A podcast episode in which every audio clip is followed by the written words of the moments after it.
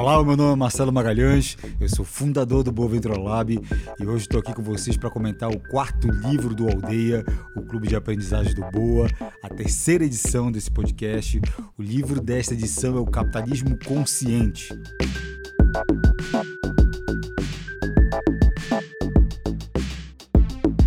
E antes de a gente falar um pouco da ideia central desse livro, é, eu quero dar alguns breves alertas. Né? É, primeiro, não se deixe enganar pelo título desse livro. Né? É, a, a, primeira impressão que a gente tem ao ter contato com esse título, Capitalismo Consciente, é que ou o livro se trata de um livro de economia, né, por conta do termo capitalismo, ou de um, uma, ou de um panfleto, né, de alguma coisa que propaga uma ideia. Né? Não é nenhuma coisa nem outra. Né? Eu acho até que o, o título mais apropriado para esse livro seria algo como Empresas Conscientes ou empresa consciente. Porque é dito, é disso que se trata desse livro. Né? É, ele, ele é um livro que fala como você é, alcançar organizações ou modelos de negócios mais saudáveis, mais sustentáveis. E o que é que está por trás disso? Né? Qual é a motivação que reside na leitura desse livro? Ou qual foi o motivo que fez com que a gente escolhesse esse livro para o Aldeia? Nas últimas, nos últimos meses ou nos últimos anos, eu venho tendo contato cada vez maior com empreendedores que reclamam dos conflitos diários dos seus negócios. Né? Conflitos de toda ordem, conflito com fornecedores, conflito eventualmente com colaboradores e até mesmo conflitos com clientes. Né? É, um negócio assim, um negócio cheio de conflitos para serem resolvidos o tempo inteiro, não pode ser um negócio saudável e dificilmente também será um negócio que cresce de maneira próspera. Né? O que está por trás é, dessa, desse ambiente de conflitos é o desalinhamento entre as partes interessadas. O que, que, é? o que, que são partes interessadas? Todas aquelas, aquelas entidades, né? é, em inglês a gente chama de stakeholders, todas as, as partes que têm algum interesse no seu negócio. Então, fornecedores têm interesse no seu negócio, são uma parte interessada, clientes têm interesse no seu negócio, são outra parte interessada, colaboradores têm interesse no seu negócio, obviamente, então são outra parte interessada, fundadores do negócio, né, acionista obviamente também investidores são partes interessadas, comunidade onde está inserido o negócio e o meio ambiente também é uma parte interessada. Então essas são as seis partes interessadas de qualquer negócio. E quando a gente tem um negócio que promove o alinhamento entre essas partes interessadas, a gente tem um negócio mais sustentável, a gente tem um negócio que de fato não vive da resolução de conflitos, e muito pelo contrário, um negócio que cresce de forma saudável. Então, é, essa foi a motivação né, por trás da escolha desse livro. É, depois de ouvir de maneira tão próxima esse cenário conflituoso em, em que vários negócios hoje vivem, nós fomos atrás de, algum, de um livro que pudesse trazer esse conhecimento para a gente. E é esse, esse é o livro Capitalismo Consciente, é um livro muito bem escrito, com um conteúdo maravilhoso, com muitas ferramentas que podem nos ajudar. E diante dessa, dessa escolha é, desse livro, né, é, tem alguns fatos aqui também que fazem, que fazem sentido eu trazer para todos aqui, que corroboram ainda mais para que a gente tenha interesse nesse livro. Primeiro, é, o, existe um conhecimento aplicado é, de ponta a ponta no livro. Então, não se trata de um, de um livro é, academicista, não é um modelo utópico, muito pelo contrário, é um, é um livro que do início ao fim tem uma preocupação em compartilhar ferramentas de aplicação prática e imediata em negócios de qualquer segmento e de qualquer porte. Então, esse é um dos fatores fundamentais que difere esse livro dos outros que tratam essa, esse mesmo tema da sustentabilidade.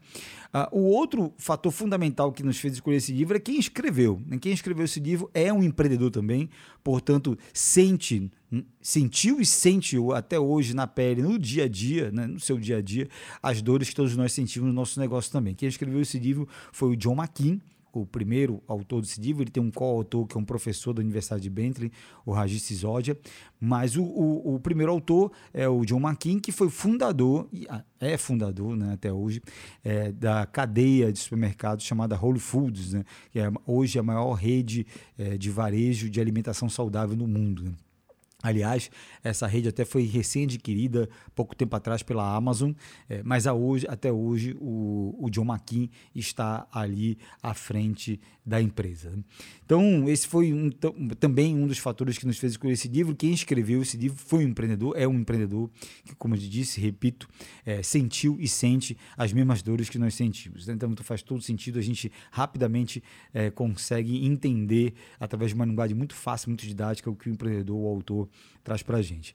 E por fim, é, acho que o, o, terceiro e último motivo que valida todo esse conteúdo é que as ideias ali postas, mais uma vez, não são é, de um modelo é, utópico ou de um modelo aspiracional, mas sim de um modelo que já foi validado pelo mercado. há um momento é, do livro em que os autores trazem a comparação das ações das empresas que hoje é, têm a, a, sua gestão baseada nesse modelo de alinhamento de todas as partes interessadas e as outras empresas né, negociadas em bolsas que não têm esse alinhamento e a, o resultado é assustador é, surpreendente. As empresas que hoje têm todas essas práticas, é, entre as suas práticas, esse conjunto de alinhamento de interesse entre todas as partes tem um resultado muito maior. E o, o a, a, consequência, ou a causa disso né, é, é óbvia. Né? É, esse alinhamento entre todas as partes interessadas promove um ambiente de negócio muito mais saudável e isso se traduz em melhores resultados. Falando sobre o que é esse capitalismo consciente, agora sobre um pouco da ideia central desse livro, né? acho que é mais fácil a gente entender o que é o capitalismo consciente a partir do que esse movimento acredita. Né? O movimento acredita que as empresas são importantes porque geram valor, em condições de livre concorrência são éticas, porque se baseiam em escolhas voluntárias, são nobres, porque o trabalho com propósito pode elevar nossa existência, e são heróicas, porque possibilitam tirar pessoas da pobreza e criar prosperidade. Esse, essa declaração do capitalismo consciente, do que acredita o movimento do capitalismo consciente, é muito bonito, né? Alguém pode até se questionar, isso é muito do texto, mas muito difícil de se colocar em prática. Então, na prática, como é que acontece esse capitalismo consciente? A partir de empresas conscientes. E é por isso até que eu divulgo que o título desse livro seria muito mais feliz se fosse Empresas Conscientes, porque ele é de fato um livro que, de uma ponta a outra, do início ao fim, trata de como conduzir empresas conscientes, de como desenvolver, fundar né, empresas conscientes. E o que, que são empresas conscientes? É, empresa consciente basicamente responde a duas características, que, duas grandes características. Primeiro, elas são estruturadas a partir de propósitos, né? propósitos mais elevados, né? que, que trazem essa aspiração para todas as pessoas, para todas as partes interessadas, e elas alinham e integram os interesses de todas as partes interessadas. Então, é, essas empresas conscientes conseguem equilibrar essas duas características, essas duas funções, e a partir daí consegue então ter melhores resultados. É isso, é sobre isso, sobre como, como, como implementar uma empresa consciente, como tornar os nossos negócios em empresas mais conscientes, ou como diz o, o subtítulo do livro, né, como libertar o espírito heróico dos nossos negócios, que esse livro trata. Né. Esse subtítulo também ele é muito, muito instigante. É, e, e também parece é, distante da realidade, mas eu, eu, eu consigo colocar ele rapidamente é, no contexto para cada um de vocês que acompanham aqui o podcast. Quando a gente pensa em empreendedores, na figura de um empreendedor, normalmente a gente associa a figura de um empreendedor à figura de um herói por conta de todas as dificuldades que nós sabemos que os empreendedores é, passam para empreender no nosso país. Né? Agora, mesmo que, ou ainda que todos os empreendedores sejam heróis, nem todos os seus negócios são heróicos. Né? E por que, que eventualmente, né, os empreendedores são heróis e seus negócios, eventualmente, não são heróicos? Né? O que está por trás dessa trava é, que impede com que os negócios sejam heróicos é o desalinhamento entre as partes. Né? Então, se os colaboradores, fornecedores, clientes não estão plenamente satisfeitos com a com a condução dos negócios, né? e aí, claro, também é, fundadores, investidores, acionistas, né? se há um desalinhamento desses interesses, então o negócio fatalmente não será heróico, né? ainda que os empreendedores tenham uma postura, uma postura heróica. Né? Então, esse é o livro que trata disso, né? de como libertar o potencial heróico de todos os nossos negócios. Por isso, é um livro muito feliz. Eu estou muito empolgado com a adoção desse livro na quarta edição aqui do Aldeia. E para explicar melhor ainda esse conceito do que seriam empresas conscientes, né, eu vou trazer uma historinha que o autor é, conta lá, ainda no início do livro, e eu acho bem ilustrativa é, desse conceito. Né. O John McKee conta que um episódio muito interessante, ainda logo no início da Whole Foods, né, na primeira loja deles, eles fundaram a, a primeira loja de meados da década de 80, e em 1981 a cidade de Austin, onde se instalou a primeira loja da Whole Foods, né, sofreu a pior inundação de 70 anos, né, em 70 anos. Ele conta que nessa inundação chegaram a morrer 13 pessoas ali na cidade e a cidade contabilizou um prejuízo atualizado aos valores de hoje da ordem de 100 milhões de dólares. Entre esses prejuízos estava o prejuízo da loja da Whole Foods. Né? A loja foi completamente inundada, a água subiu 2,4 metros e é lógico que com isso eles perderam todo o estoque, todos os equipamentos. Né? É, eles, imagina, como todo empreendedor que monta a sua primeira loja, eles não tinham caixa sobrando, nem tinham feito seguro. Então, é, no dia seguinte, depois da inundação, né, o sentimento de isolação era total. É, não havia possibilidade na, na, na, mente do John McKean dele se reerguer. Né? Entretanto, ali no dia seguinte estava ele e alguns colaboradores tentando né, salvar o que podia da loja, começando a limpeza, e alguns vizinhos, clientes vizinhos começaram a chegar e se oferecer para ajudar na limpeza da loja, né? É, na salvaguarda ali do que tinha sobrado. Né? É, o que acontece é que nos dias seguintes esse movimento continuou. Clientes continuaram vindo, né? outras pessoas se juntaram nesse trabalho de de soerguimento né, da loja, e aí já de, de consertar a, a, loja. E lá pelas tantas, ainda nos primeiros dias, o John McKean começou a, a perguntar para os clientes o que, que, motivava eles a ir voluntariamente todo dia para a loja ali trabalhar né, para soerguer de volta a loja. Né? E ele conta que ouviu que de alguns clientes né, que o Holy Foods era muito importante para esses clientes e que eles não, não queriam que essa loja desaparecesse. Essa loja fazia a diferença na vida desses clientes. É, bom, acho que é desnecessário, vocês já imaginam aí qual é o fim dessa história, né? dado que a Whole Foods é hoje a maior cadeia de lojas de alimentação saudáveis. Né? Nos dias que seguiram, é, isso continuou. Os colaboradores trabalharam mais de um mês, mais de um mês e meio sem receber. É, os vizinhos, assim que a loja voltou a abrir, e voltou a abrir porque os fornecedores concederam é, estoque no crédito, o banco concedeu um financiamento que, que pôde operacionalizar o início das atividades de novo. E, e assim que a loja foi aberta, os clientes estavam lá mais uma vez para comprar é, e prestigiar a loja. Né? É, a loja, então, só foi soerguida por conta de, desse interesse de todas as partes. Né? Não foi só apenas o esforço do fundador ali, do investidor, do John McKean, que soergueu a loja de volta. Né? Foi o trabalho dos colaboradores, o trabalho voluntário dos clientes, a ajuda do banco, a ajuda dos fornecedores, enfim, a integração e alinhamento de todas as partes interessadas que trouxe o negócio de volta.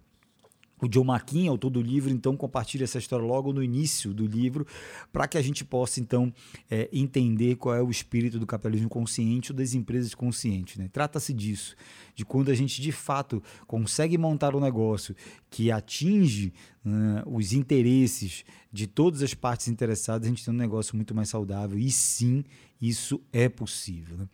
Mas é, alguém que esteja acompanhando agora aqui esse podcast pode estar se questionando. Mas, na, na realidade ou no dia a dia a gente vê é, as empresas operando de uma forma diferente. E aí, né?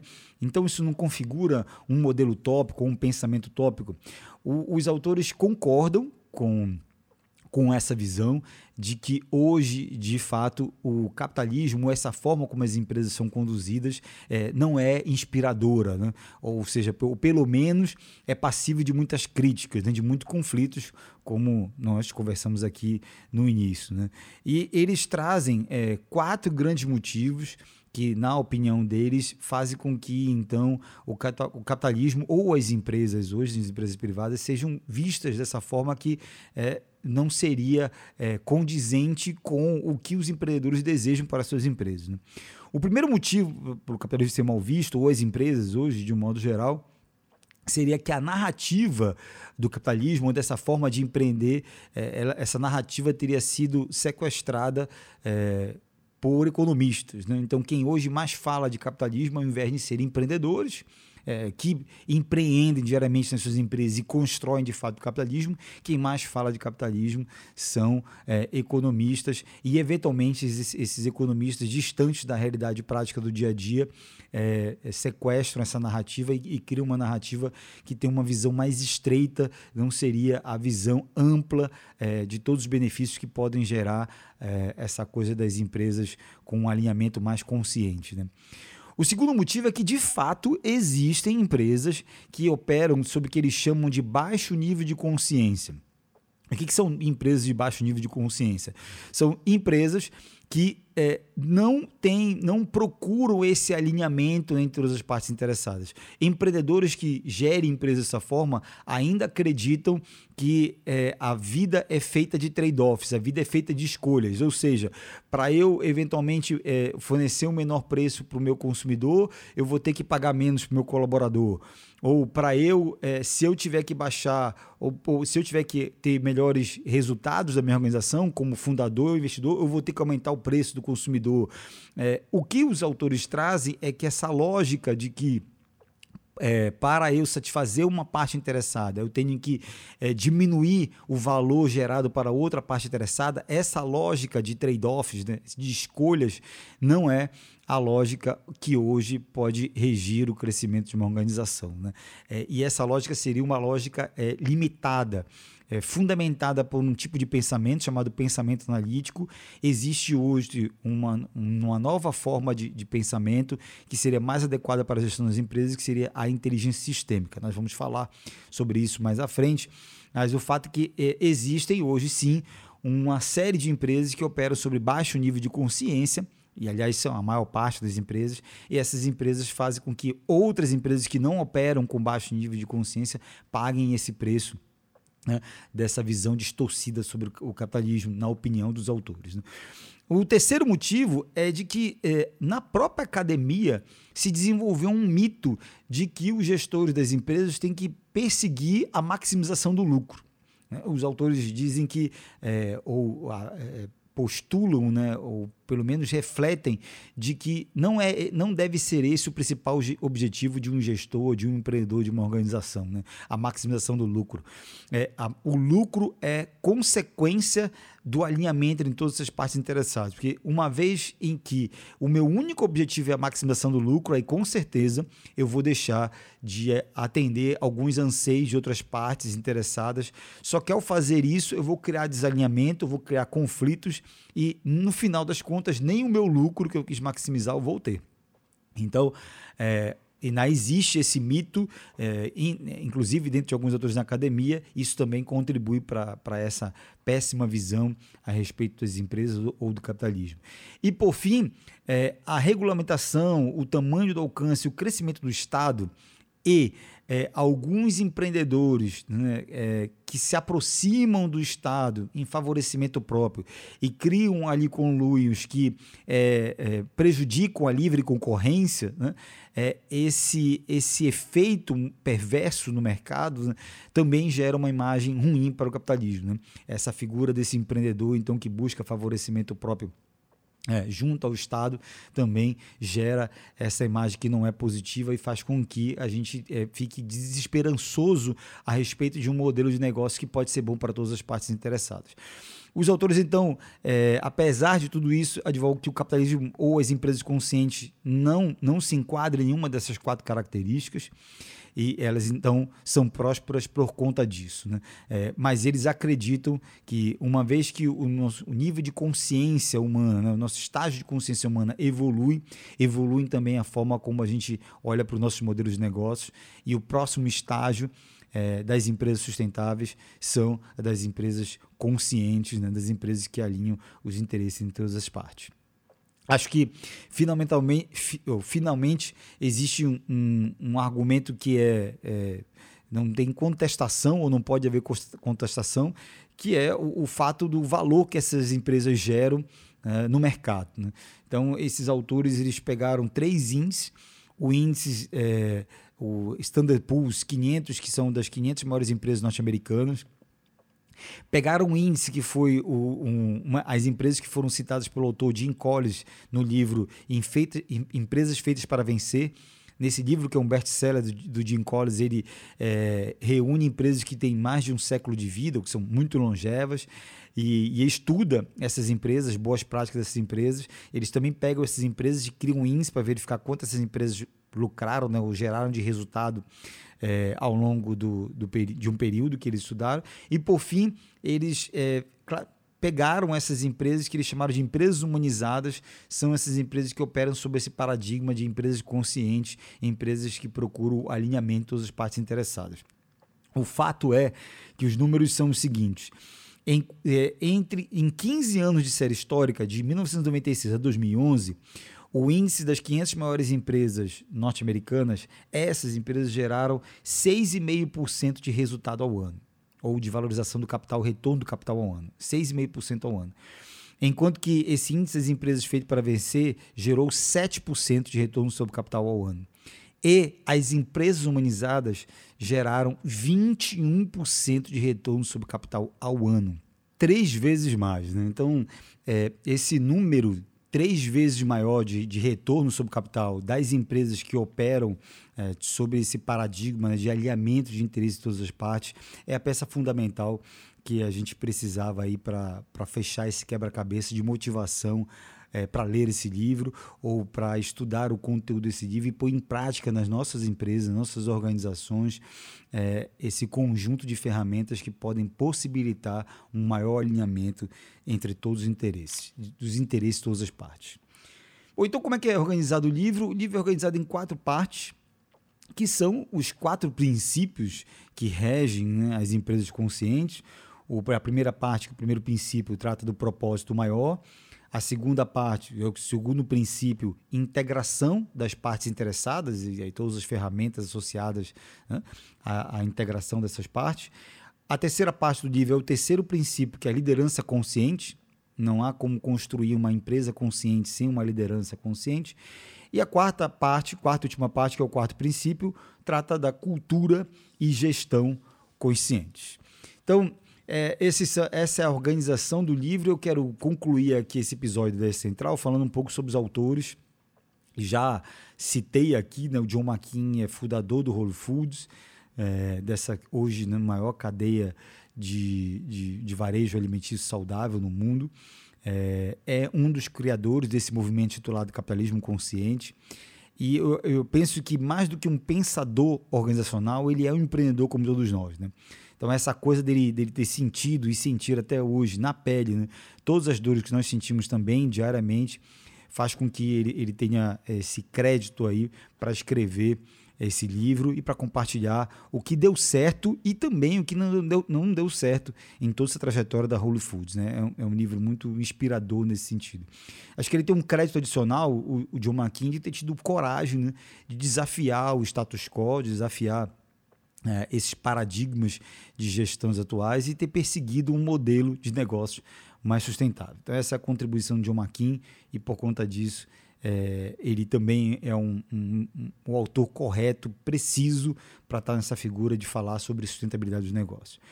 O, o, segundo autor é o Regis Sisodia, é uma parceria excelente. Ele é um, um professor da Universidade de, ben, de, Bentley, também um dos fundadores do movimento Capitalismo Consciente. Mas, diferentemente do John McKean, que é um empreendedor, o, o Regis Sisodia é um acadêmico, um pesquisador dedicado só a estudar a sustentabilidade das organizações. Ele faz isso há décadas. Então, ele também tem essa contribuição de, de trazer esse frame teórico melhor elaborado, né? Né? E por conta disso também faz com que a leitura seja ainda mais rica. Bom, eu espero então ter inspirado cada um de vocês aí a ler esse livro ou mesmo continuar ouvindo aqui o nosso podcast, esse material aqui em que te compartilho o resumo e os principais insights do livro. No próximo episódio a gente vai falar sobre o propósito maior. Meu nome é Marcelo Magalhães, eu sou fundador do Boaventura Lab e esse é um podcast voltado aos assinantes do Aldeia, o clube de aprendizagem do Boa.